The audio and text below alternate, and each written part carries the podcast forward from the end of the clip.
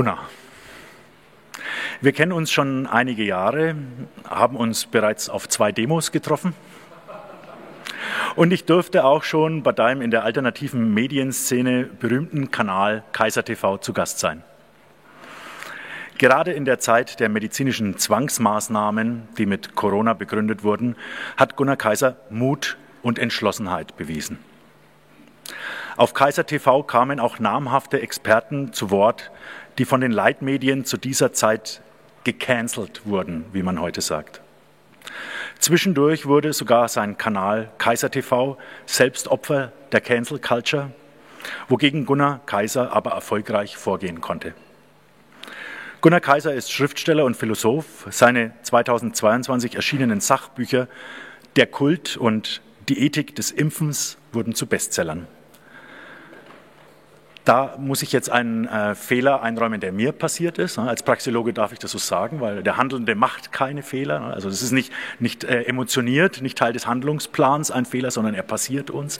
Und mir ist der Fehler passiert, dass ich dem Gunnar äh, zu spät Bescheid gegeben habe, seine Bücher hier äh, mitzubringen, sodass jetzt das Paket noch nicht angekommen ist. Deswegen möchte ich hier äh, Ihnen mitteilen, dass der Kult und die Ethik des Impfens auch im Internet äh, bei bekannten Buchportalen bestellbar sind.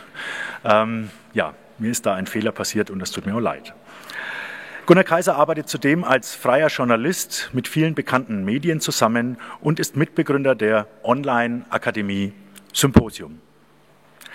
Sehr verehrte Damen, sehr geehrte Herren, freuen Sie sich nun auf Gunnar Kaisers Vortrag Die aktuellen Krisen der Freiheit und ihre Bewältigung. Herzlichen Dank.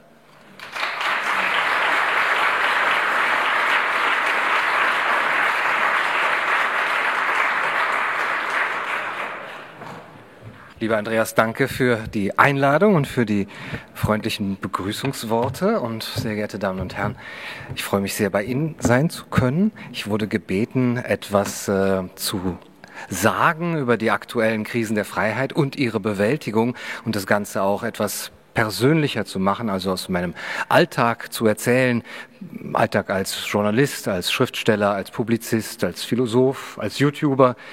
Und da könnte ich Ihnen jetzt natürlich viel erzählen und Andreas Tietke hat es eben schon angesprochen. Wir, mein Kanal war tatsächlich äh, der Cancel Culture äh, zum Opfer gefallen im Sinne einer Demonetarisierung. Das sind heutzutage ja die äh, etwas subtileren Methoden der Zensur, so dass YouTube eben keine Werbegelder an bestimmte unliebsame Kanäle mehr ausschüttet. Dagegen haben wir tatsächlich erfolgreich ge geklagt, aber ohne weltlichen Erfolg, denn YouTube zahlt einfach trotzdem das Geld nicht. Ähm, da sie äh, weigern sich nach wie vor, aber das ist alles noch ähm, anhängig als Prozess.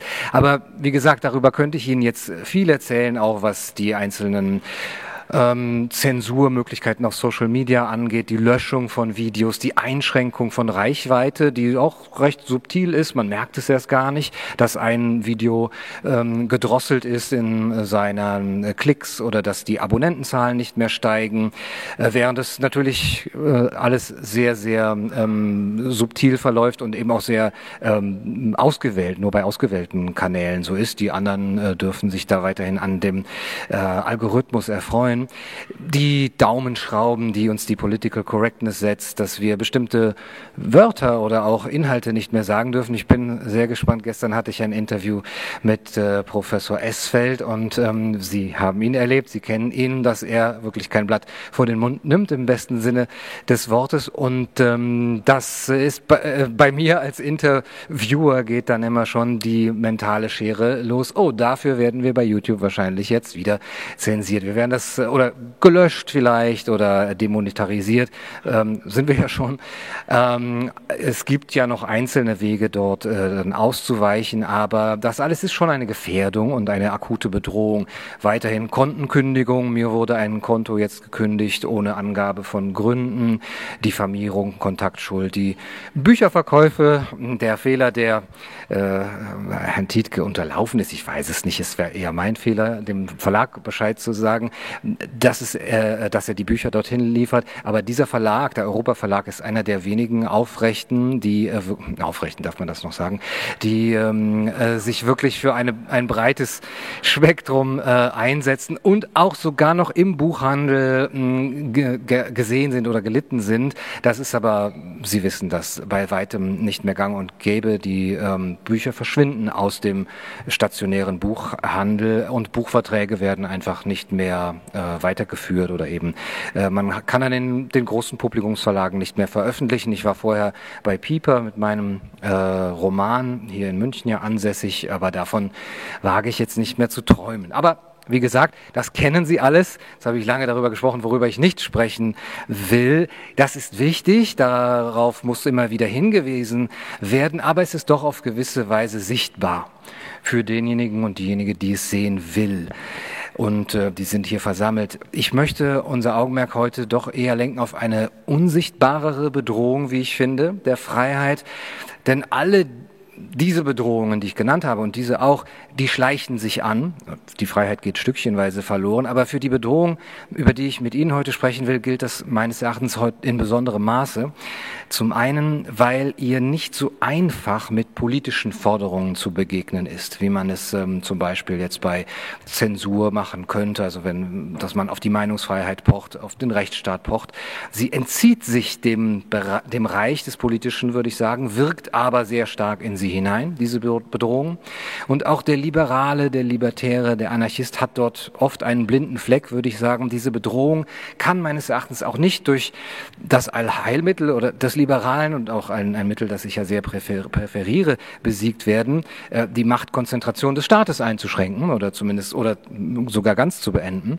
Und auch nicht durch den bloßen Appell an Wissenschaftlichkeit, an Vernunft, an die Aufklärung, so wichtig die sein mögen, obwohl sie genau diese bedroht und unterläuft. Diese Bedrohung ist wie eine Krankheit, ähm, die die Freiheit tötet, ohne dass es bemerkt würde und ohne dass die üblichen Arzneien des liberalen Denkens helfen würden, meines Erachtens.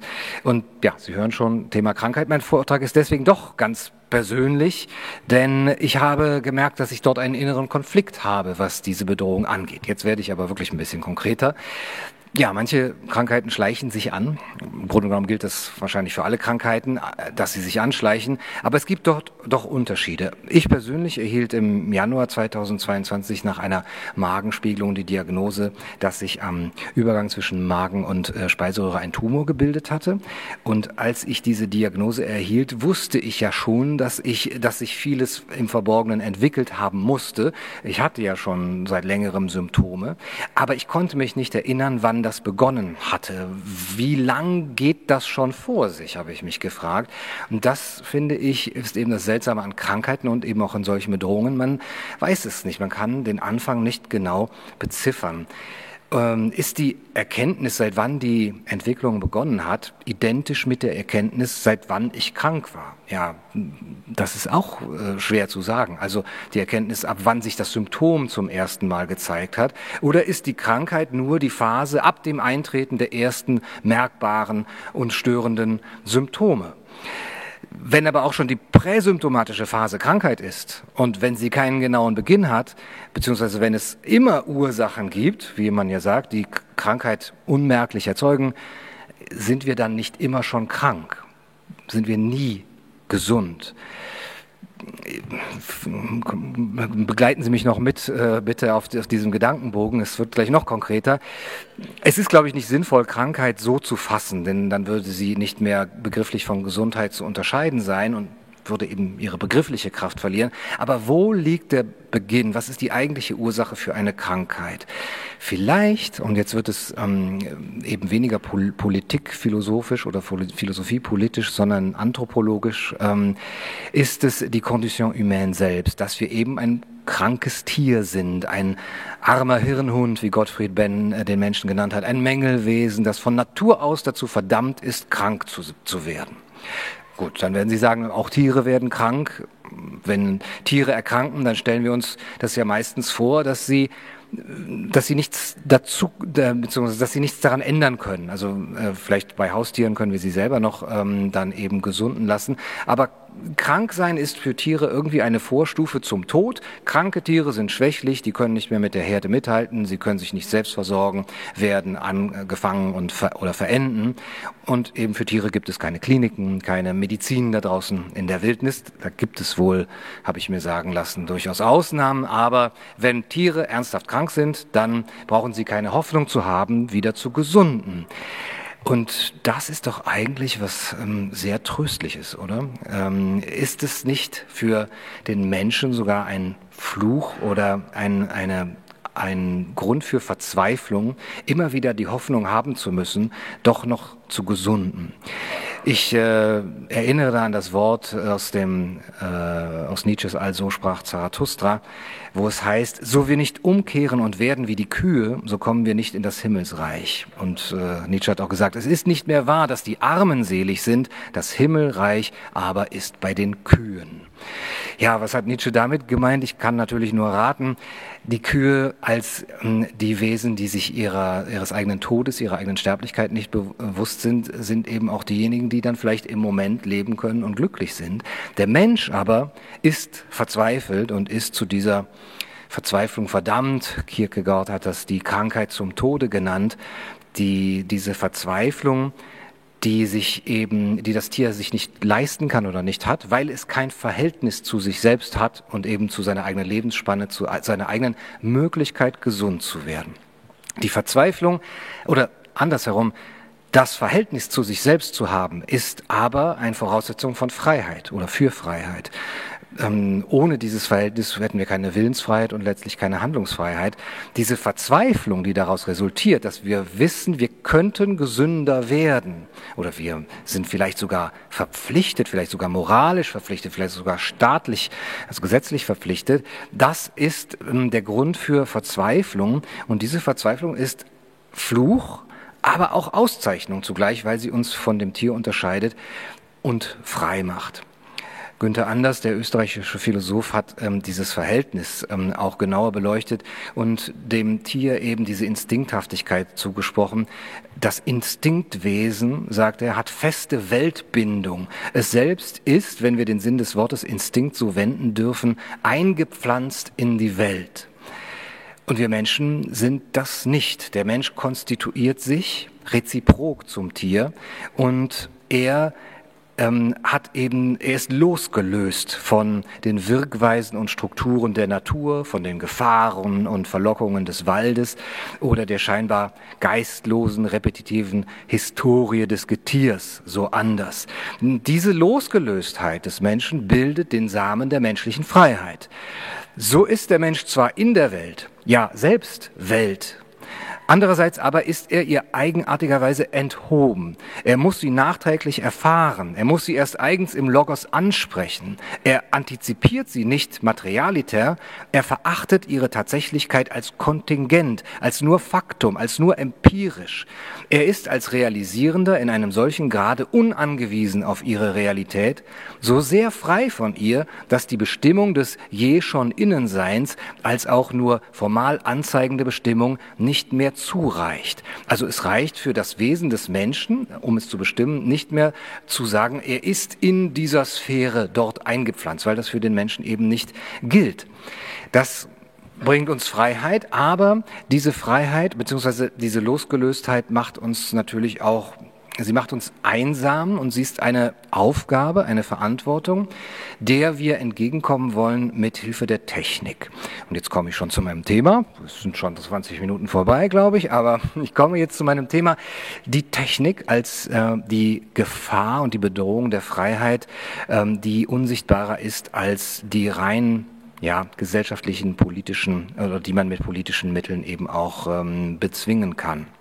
Mit dieser Technik ist äh, bei Anders natürlich eben auch ein Spannungsverhältnis aufgemacht, wo es heißt, dass ähm, der Mensch sich durch die Technik immer selbst übertrifft, aber dadurch herunterrutscht. Er muss zur Technik immer heraufblicken. Das ist das prometheische Gefälle, wie Anders es nennt.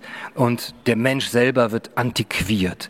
Die Antiquiertheit des Menschen zeigt sich darin, dass die Produkte seiner Erfindungskraft ihn immer wieder übertreffen und er sich letztendlich schlecht fühlt vor ihnen, sich schämt dafür, die prometheische Scham, dass er weniger schnell ist als das, als die Roboter, die er schafft, weniger stark, weniger schnell denken kann und äh, rechnen sowieso nicht, sich weniger merken kann als die, die kleinsten Geräte, die er, die er schafft. Und äh, wir haben natürlich, wir leben mit dieser Technik, aber wir leben auch in der Technik und die Technik lebt in uns. Sie ist letztlich auch in das Wesen des Menschen äh, hineingegangen. Wir leben in einer Technosphäre oder in einem Technozän, wie der Philosoph Oliver Schlaut das nennt. Ähm, und diese, dieses, das, das muss ich Ihnen jetzt nicht groß erklären, aber alle solche Sprüche wie Vorsprung durch Technik oder Technik fürs Leben zeigen das natürlich an. Und ähm, die ganzen Nachteile auch, die Technikfolgen, die wir in der Philosophie ja auch dann manchmal bedenken, zeigen das an. Aber ich möchte noch mm, äh, auf etwas anderes eingehen als die bloße, ja, dämonische Seite der Technik, die sich dann in den nicht intendierten Folgen zeigt, die natürlich auch wichtig sind zu bedenken. Herr Esfeld hat darauf ja auch hingewiesen in Bezug auf die Corona-Problematik. Aber die Technik verändert meines Erachtens noch mehr. Und jetzt hier in Bezug auf das Thema, das bei mir eben so persönlich auch äh, jetzt hier verankert ist, die Technik verändert Krankheit und auch Gesundheit. Und damit verändert sie eigentlich auch unseren Blick auf uns selbst als menschliche Wesen. Denn für uns gibt es ja Heilung, anders für das Tier.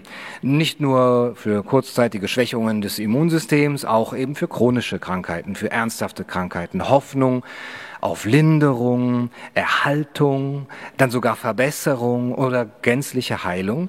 Und ähm, diese Hoffnung ist ja relativ neu, wenn man das ähm, in der Gesamtgeschichte der Menschheit eben jetzt mal dort äh, in, in Rechnung stellt. Unsere technisch-medizinische Entwicklung hat das Wesen der Krankheit verändert und zwar, es hat sie verfügbar gemacht. Die Krankheit ist zu einem Teil der Natur geworden, den wir beherrschen können. Und eben auch für mich, wie für Milliarden andere Menschen, bedeutet die Tatsache der medizinischen Beherrschbarkeit Hoffnung und Schauder zugleich.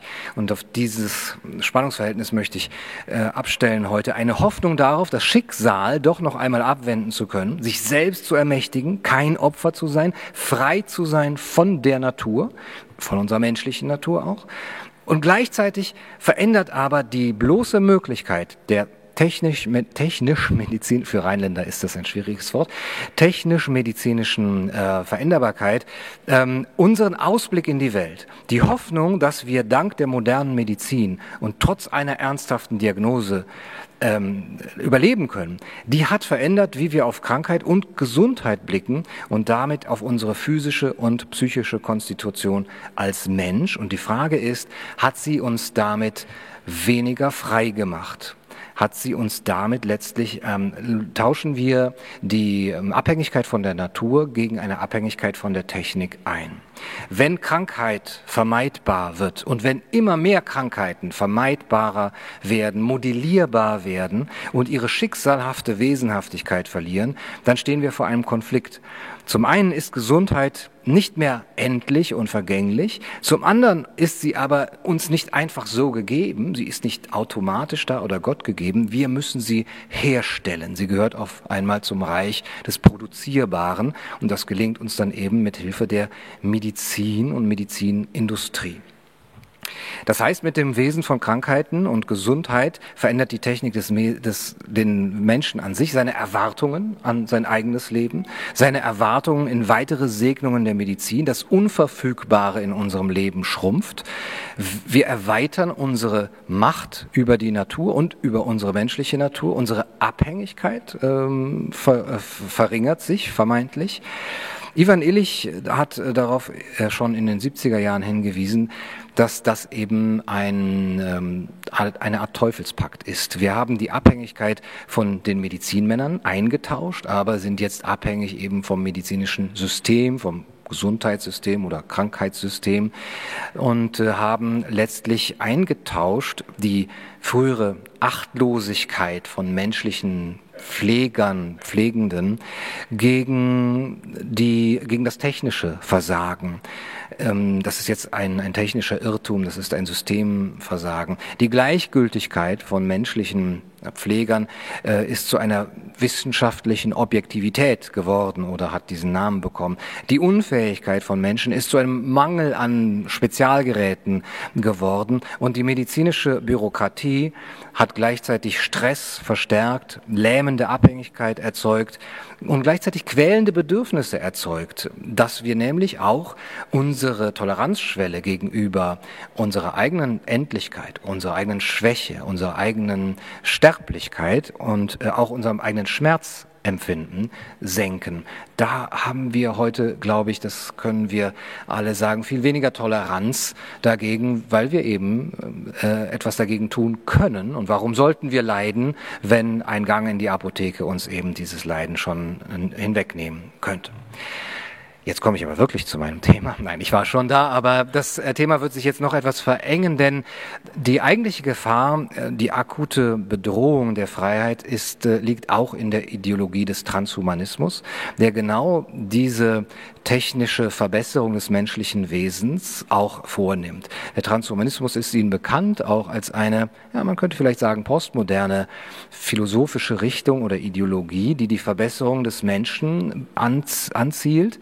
Der Schwerpunkt der transhumanistischen Bewegung ist die Anwendung neuer und künftiger Ideologie, äh, Technologien, zum Beispiel der Nanotechnologie, der Biotechnologie, Schwerpunkt Gentechnik, regenerative Medizin, dann Gehirn- und Kom Gehirn-Computerschnittstellen, das Hochladen des menschlichen Bewusstseins in sowas wie eine Cloud, die Prothetik, die Superintelligenz und die Kryonik um jetzt nur einige zu nennen. Und Sie hören, dass eben der medizinische Sektor und der biotechnologische Sektor darin schon eine sehr, sehr große Rolle spielen. Das heißt, hier vermischen sich auch das, was wir in den letzten Jahren sehr, sehr stark gesehen haben, Entwicklungen äh, auf dieser, in dieser Industrie mit dem äh, Ansinnen der Transhumanisten, die es die fordern, dass diese Technologien es jedem Menschen ermöglichen sollen, ähm, ohne Leid zu leben, seine Lebensqualität nach Wunsch zu verbessern, sein Aussehen zu verbessern, seine physikalischen und seelischen Möglichkeiten selbst bestimmen zu können. Letztlich Krankheit abzuschaffen, Schmerz abzuschaffen und sogar den Tod abzuschaffen oder zumindest über den Zeitpunkt des eigenen Todes selber verfügen zu können. Und es wird auch immer betont von den Transhumanisten, niemand soll dazu gezwungen werden. Es soll ein Angebot sein auf dem Markt, dass eben hier die Menschen, weil sie ja ein Bedürfnis danach haben, leidfrei zu sein, nicht zu, nicht, äh, zu sterben, nicht krank zu sein, auch annehmen äh, wollen, so die ähm, Annahme aber liegt darin ein Mehr an Freiheit. Das äh, ist ja eben genau die Krux, äh, weil wir annehmen, dass durch, eine, die, durch die Erweiterung des Angebotes und die auch eben auf einen, ähm, eine Nachfrage stößt und ähm, eine Nachfrage bedient, letztlich die Menschen freier werden, der Wohlstand wächst und auch Fortschritt zu erzielen ist. Oder nochmal gefragt, tauschen wir damit nur die Abhängigkeit von der Natur gegen Abhängigkeit von der Technik ein? Und auch von denen, die die Technik besitzen, die sie dann eben auch verkaufen oder verleihen, ist das Fortschritt.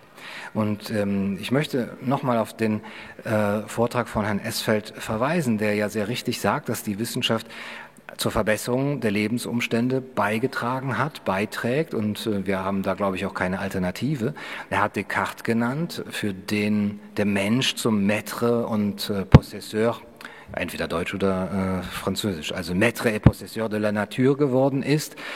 Ähm, und René Descartes wird sogar von den Transhumanisten aber als ähm, einer der Vorläufer des transhumanistischen Denkens angeführt, wie er zum Beispiel in seinem Diskurs über die Methode von 1637 sagt, dass die Medizin letztlich eine neue Art ähm, sein könnte, die sowohl körperliche Unsterblichkeit als auch einen stärkeren Geist gewähren könnte. Also in diesem Denken der, der frühen Aufklärung, der Neuzeit, ist natürlich eben dieses Naturbeherrschungsdenken äh, sehr stark angelegt mit Descartes, mit Francis Bacon und vielen weiteren deren These wir jetzt auch kritisch prüfen müssen, ob diese Naturbeherrschung immer zu einem menschlichen Fortschritt führen muss und ob sie ähm, nicht, wenn sie sich auf den Menschen selbst bezieht, geradezu äh, eben das Dämonische bekommt, dass es so schwierig macht, es anzugreifen. Wir alle haben so viele Vorteile durch die technische Weltbeherrschung, aber wir merken vielleicht nicht, in welchen Teufelspakt wir gekommen sind oder ja, der Zauberlehrling bietet sich natürlich an, jetzt hier als Bild oder Frankensteins Monster, aber eben mit dem, mit äh, der Wolte oder Pointe, dass wir Frankensteins Monster geworden sind. Nochmal ein Beispiel zur Veranschaulichung, nachdem ich einen Blick auf die Uhr werfe wenn es um Fortschritt geht. Lange Zeit haben wir eben auf die Menschheitsgeschichte so geblickt, dass wir sie rein äh, als positiv, positiv aufgefasst haben. Äh, noch heute leben wir unter den Auswirkungen einer, sagen wir, fortschrittsoptimistischen Sicht die eben das 19. Jahrhundert mit, mit seinen gewaltigen Veränderungen auch in, in sozialer, in technischer, in wissenschaftlicher, in politischer Hinsicht äh, erlebt hat, ähm, als der Fortschrittsoptimismus als ein Produkt der Aufklärung, der sich eben letztlich auch auf den Gang der Geschichte ausdehnt, wo sich die Entfaltung der Vernunft ähm, eben, wo, die, wo sie stattfindet. Und ähm, Herr Esfeld hat natürlich sehr recht, diese Zurückfaltung der Natur in der Postmoderne zu beklagen als eine Form der Gegenaufklärung. Aufklärung. Aber was ist, wenn diese Idee des Fortschritts vielleicht nicht die ganze menschliche Entwicklung im Blick hat, sondern äh, etwas ausblendet, beziehungsweise sich nur auf die letzten, ja, sagen wir 200 oder 500 Jahre bezieht. Aber wenn wir Fortschritt als ein ähm, ja, äh, vergleichen mit was von was hat sich denn dieser Fortschritt wegbewegt, dann müssten wir vielleicht auch einen Punkt in der menschlichen Geschichte finden, der, ähm, oder wir, wir haben auf einmal die Möglichkeit, einen Punkt in der menschlichen Geschichte zu finden, wo wir annehmen könnten, dass wir auch ohne diese ähm, Wissenschaftlichkeit, Aufklärung und Technik doch ein relativ glückliches Leben führen konnten, vielleicht sogar auch ein und jetzt äh, entschuldigen Sie die ja, ja, Hybris hier, oder nein, nicht, nicht Hybris, aber der, ich traue es mich kaum zu sagen, vielleicht ein glücklicheres Leben mit weniger Freiheit, äh, zumindest weniger Naturbeherrschung. Ich beziehe mich hier auf die These von Marshall Salins, einem, Soziolo einem Anthropologen, der von der ursprünglichen Überflussgesellschaft gesprochen hat, mit Bezug auf die Jäger- und Sammlerkulturen. Es gibt äh, ja die normale Sicht auf den Verlauf der menschlichen Entwicklung, die, die von der Prämisse des Fortschritts geprägt ist.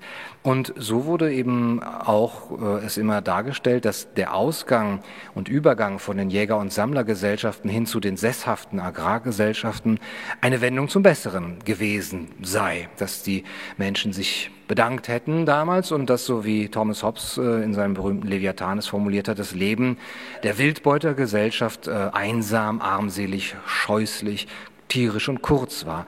Wir stellen uns das Leben in nicht sesshaften Stämmen als sehr anstrengend vor, als physisch äußernd belastend, ähm, vom ständigen Wechsel von Unsicherheit und Langeweile geprägt, ähm, da unsere Vorfahren eben all diese Annehmlichkeiten der modernen Technik äh, nicht hatten. Und äh, wir können das, wir unter, unterfragen das natürlich kaum, weil wir eben auch in, innerhalb dieser Annehmlichkeiten leben, aber eben dadurch vielleicht nicht merken, welche Freiheiten wir schon aufgegeben hatten, die vielleicht diese Jäger- und Sammlerkulturen hatten. Freiheiten und eine höhere Lebensqualität. Das ist zumindest die These von Marshall Salins. Andere haben das aufgenommen, James Sussman zum Beispiel, auch David Graeber, die ähm, davon sprechen, dass sich vor der Sesshaftwerdung der Menschen oder andersrum, nach der Sesshaftwerdung der Menschen die Lebensbedingungen eklatant verschlechtert haben. Während Jäger und Sammler ein breites Spektrum an Lebensräumen nutzten, verengte sich mit der Sesshaftwerdung der Raum, der dem Menschen eben äh, zur Verfügung war, den der sesshafte Lebensstil dann in Anspruch nahm und damit auch das Spektrum der Möglichkeiten, der Abwechslung.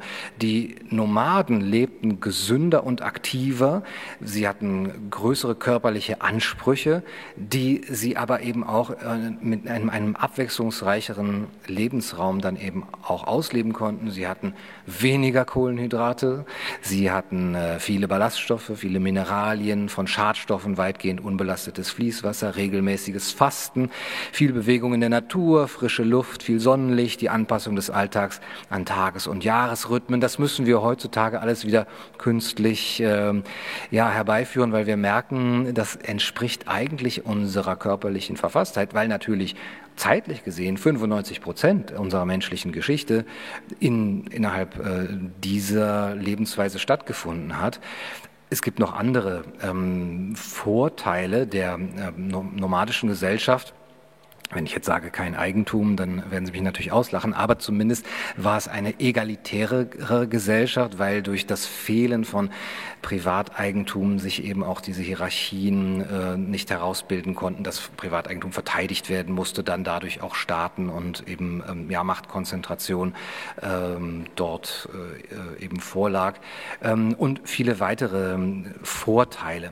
Jetzt hören Sie, also der, ein wichtiger Vorteil, den möchte ich nicht ähm, unterschlagen, ist der, dass man annimmt, dass die Jäger- und Sammlergesellschaften circa 15 Stunden pro Woche arbeiten mussten, um ihren Lebensstandard Standard zu halten.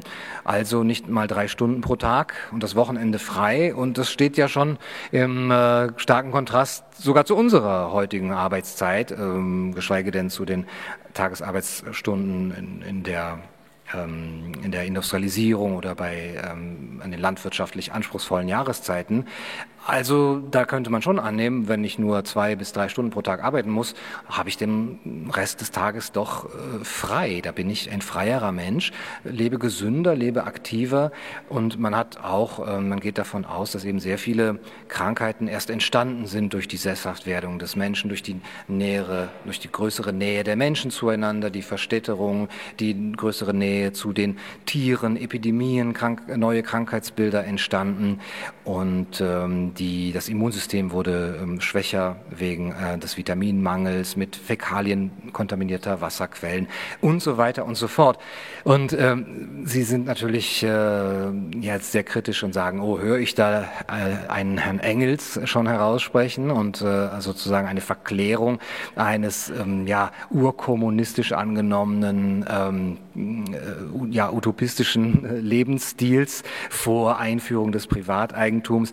Darauf möchte möchte ich gar nicht so äh, eingehen, aber ich finde es sehr wichtig zu bedenken, dass vielleicht unsere menschliche Entwicklung nicht nur eine Fortschrittsgeschichte war und dass wir uns fragen müssen, was ist, wenn all die Anstrengungen, denen wir jetzt mit Wissenschaft und Technik sowie politischen und sozialen Verbesserungen nachgehen und auch verständlicherweise nachgehen, nur dem Ziel gelten, dass wir bereits während der meisten Zeit unserer Geschichte erreicht hatten.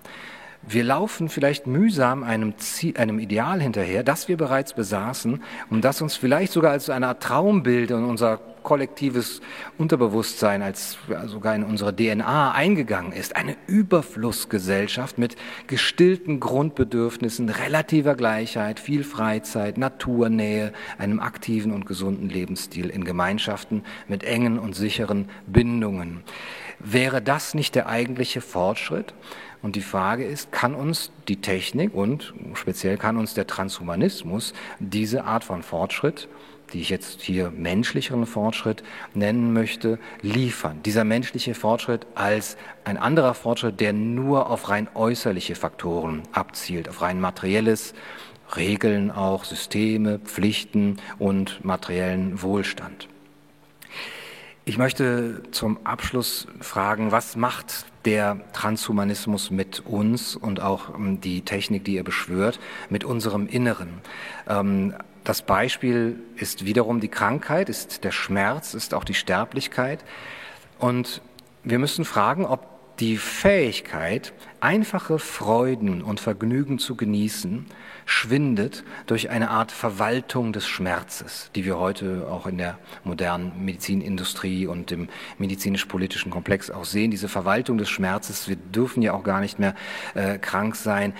Kann es sein, dass uns dadurch eine Fähigkeit verloren geht, die für unser Menschsein und für unser Glück sehr, sehr wichtig ist, die, für, die wir dann aber ähm, letztlich ersetzen müssen, kompensieren müssen. Immer stärkere Stimuli für ein Gefühl der Lebendigkeit müssen wir uns äh, zufügen, der, für ein Gefühl der Selbsterfahrung. Drogen, Gewalt, Terror, Macht über andere, das moderne Leben mit seiner Geschwindigkeit, mit seinem Lärm. Die Abtötung des, des Schmerzes verwandelt die Menschen zunehmend in fühl fühllose Zuschauer ihres eigenen verkümmernden Ichs, so Ivan Illich schon vor 40, 50 Jahren. Und da muss ich wirklich fragen, ich als jemand, der ja gerne auch dem zustimmen würde und diese Hoffnung darauf hat, dass die moderne Medizin und die Technik Krankheiten wie Krebs zum Beispiel ausrottet und ähm, Krebskranke heilt, muss mich doch fragen, welche Menschheit wird es dann werden? Wird es eine freiere Menschheit werden oder wird es eine fühllosere Menschheit werden, die sich nicht mehr mit ihrem Schmerz, mit ihrer Endlichkeit, mit ihrem, ihrer Sterblichkeit auseinandersetzt und dadurch das eigentlich Menschliche verliert? Natürlich gibt es kein einfaches Zurück zur Natur, jetzt ähm, naiv gesagt, in so eine primitive Gesellschaft. Ähm, aber wir müssen uns doch fragen, ob dieser Fortschritt nicht uns äh, Freiheiten nimmt und ob diese Art Kulturpessimismus dann vielleicht uns ja auch doch noch, noch einmal ein, ein, ein, ein Zurück, ein gedankliches Zurückschreiten lässt, dass wir nämlich uns fragen müssen, Heute befinden wir uns ja inmitten der vierten industriellen Revolution, wie man sagt. Und diese vierte industrielle, industrielle Revolution möchte alles zusammenbringen. Eine Anzahl neuer digitaler, biologischer und physikalischer Technologien. Diese Revolution werde, so sagt man uns, um ein Vielfaches umweltschonender sein als ihre Vorgängerinnen. Immerhin weiß noch niemand sicher, wie sie sich manifestieren wird. Aber abgesehen von der Gewissheit, dass immer mehr Arbeitsgänge in unseren Fabriken, Büros und Wohnungen von automatisierten robotischen Systemen übernommen werden, die durch Algorithmen lernfähiger Rechner gesteuert werden, das ist die Zukunft, die Zukunft der Transhumanisten, der Technokraten, wie ich sagen würde. Und wie stellen wir uns dazu? Denn es ist ja schwierig, dem einfach, oder für uns ist es, glaube ich, schwierig, dem einfach einen, ähm, einen staatlichen Riegel vorzuschreiben, zu, zu schieben. Ähm, wenn es überhaupt ginge, dann ginge es nur global und das wäre eben wahrscheinlich die noch äh, schlimmere Alternative. Man bräuchte ein globales Moratorium, weil man eingesehen hat, dass mit der unendlichen Verbesserung des Menschen, die sich auf eine Mentalität gründet, die den im Menschen die Natur im Grunde genommen beherrschen möchte, ähm, mit, dass mit dieser Verbesserung das menschliche Wesen nicht nur verändert, sondern sogar abgeschafft wird. Und ich sage es nochmal, für mich ist es ein großer Konflikt. Wer wäre ich? Zu sagen, dass äh, Krebs nicht ausgerottet werden soll, nur weil äh, ich dann in Zukunft die Abschaffung des Menschen fordere. Und jetzt lese ich von Techniken, oder von Versuchen, dass zum Beispiel die mRNA-Technik, die wir ja auch äh, jetzt so schön am Werk gesehen haben, dazu ver, ähm, verwendet werden soll, dass dadurch Impfstoffe gegen Krebs entwickelt werden. Also mit dieser gleichen mRNA-Technik, mit der man versucht hat, ähm, die ähm, Covid-Pandemie aufzuhalten, versucht man eben jetzt auch andere Krankheiten, anderen Krankheiten zu begegnen.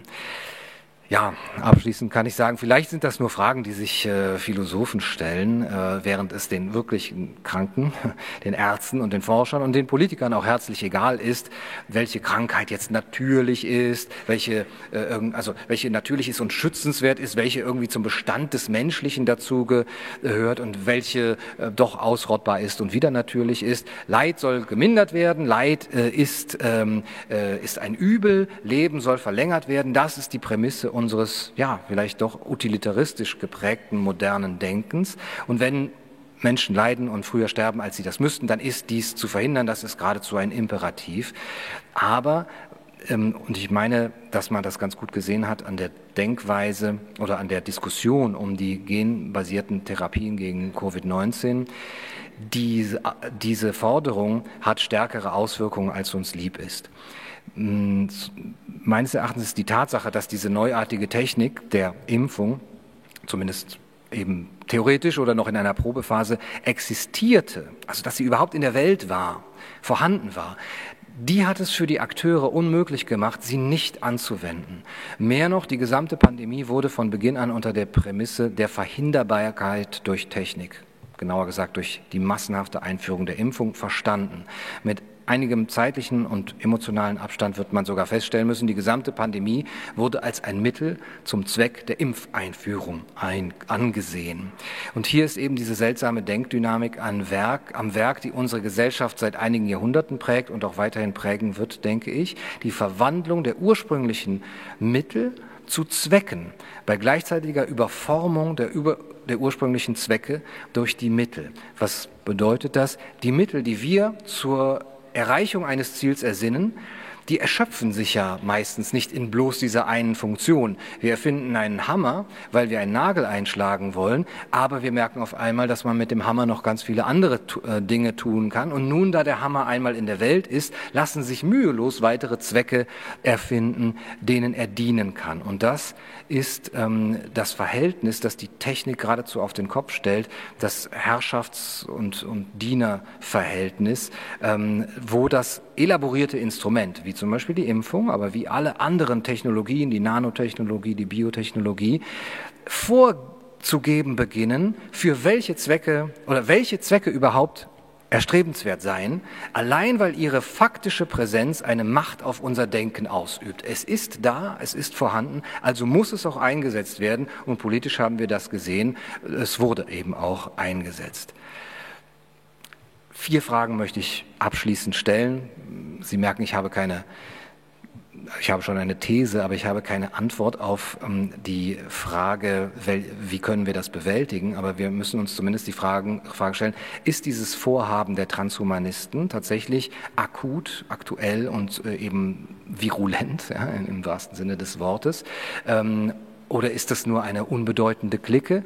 Da würde ich sagen, ich meine, das ist deutlich zu sehen, dass diese transhumanistische Bewegung sehr viel an Fahrt aufgewinnt und eben auch in den größeren Machtzirkeln angekommen ist. Die zweite Frage, ist das transhumanistische Vorhaben tatsächlich umsetzbar oder ist es eine Illusion? Machen die sich etwas vor? Ähm, und wenn nein, das heißt, oder wenn ja, äh, das heißt, wenn es umsetzbar ist, wird es dann tatsächlich zu den positiven Folgen kommen, dass der Mensch einfach so sich bis ins Unendliche verbessern kann. Und da auch, wenn nein, also wenn aus dieser Agenda und dem Vorhaben und der politischen Umsetzung folgt, dass der Mensch sich, wie ich sagen würde, beginnt selber abzuschaffen, die letzte Frage, können wir etwas dem entgegenstellen? Ich meine, rein mit der Reduzierung von staatlicher Macht ähm, ist da noch nicht viel geholfen, sehr, sehr viel natürlich. Rein mit dem Bezug auf ähm, Wissenschaftlichkeit und Aufklärung vielleicht auch noch nicht, obwohl das wichtige ähm, Bedingungen sind, aber noch keine ausreichenden. Ich denke, es muss auch zu einer Mentalitätswende kommen, die ja auch, wie ich finde, immer die rein praktische Seite, also das Vorgehen auf der politischen Ebene begleiten muss, eine, man könnte sagen, Mentalitätswende in der Sicht auf den Menschen, auf das, was das Wesen des Menschen ausmacht. Das wäre jetzt ein, äh, das wäre Inhalt für einen zweiten Vortrag, aber ich glaube, dass das Grundproblem ist, den Menschen eben als ähm, reinen materielles Teil, einen materiellen Teil der Natur zu sehen, und die, diese reduktionistische Sicht auf den Menschen, der nur Körper ist, der nur veränderbar ist durch äh, Hormontherapie, durch, Geo, äh, durch äh, Gentechnik, durch Nanotechnologie, dass dieser Sicht auf den Menschen wieder ein, ja, ich würde sagen, religiöserer Begriff oder manche mögen sagen spirituellerer Begriff auf den Menschen gegenübergestellt oder entgegengestellt werden muss, der dann letztendlich gipfelt in dem Begriff der Würde des Menschen, die dann nämlich auch ein weiteres Bollwerk oder ein äh, Mittel zur Machtbegrenzung dieser äh, transhumanistischen Agenda ist. Vielen Dank.